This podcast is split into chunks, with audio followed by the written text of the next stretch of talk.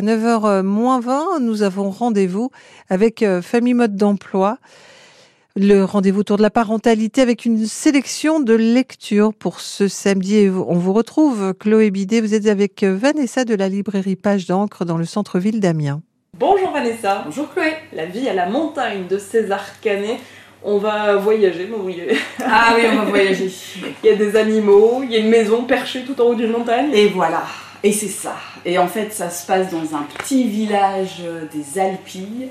Euh, c'est un petit enfant qui parle et qui nous raconte l'histoire de euh, sa tante Olga et son oncle Olaf qui habitent tout en haut de la montagne. Alors il faut bien euh, imaginer les illustrations. La montagne, c'est donc un grand triangle pointu et eux habitent dans une maison triangulaire perchée en équilibre tout en haut de ce triangle pointu. Donc évidemment, la vie est un petit peu compliquée parce que la maison tient tout juste en équilibre euh, sur cette montagne.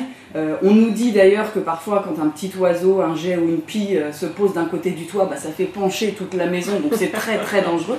Mais heureusement, L'oncle et la tante sont des gens qui sont très organisés dans leur quotidien et ils font toujours très attention à tout. Par exemple, quand l'une décide d'acheter un piano, l'autre achète une cuisinière et la met de l'autre côté de la maison pour équilibrer. Quand ils font des enfants, ils font des jumeaux, évidemment, sinon ça va pas du tout. Euh, quand ils mangent des pizzas, ils les mangent en même temps et des parts égales. Quand l'une met du sel, l'autre met du poivre. Voilà, vraiment. Tout est respecté. Tout est respecté pour que la maison soit bien en équilibre. Même quand on fait la fête, on compte exactement le nombre de ballons pour qu'il y en ait pile poil comme il faut. Et même quand on se coupe les cheveux, l'autre se coupe la barbe, histoire d'être bien sûr que tout soit équilibré.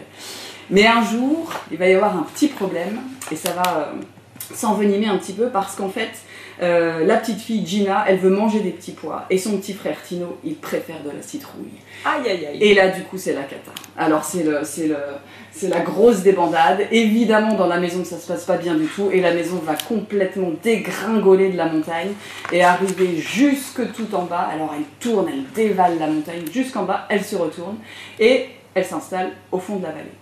Mais comme c'est beaucoup moins rigolo d'être au fond de la vallée parce qu'on ne voit pas le soleil, la famille entière va euh, prendre des petits morceaux de la maison, un bout de fenêtre, un bout de toit, etc.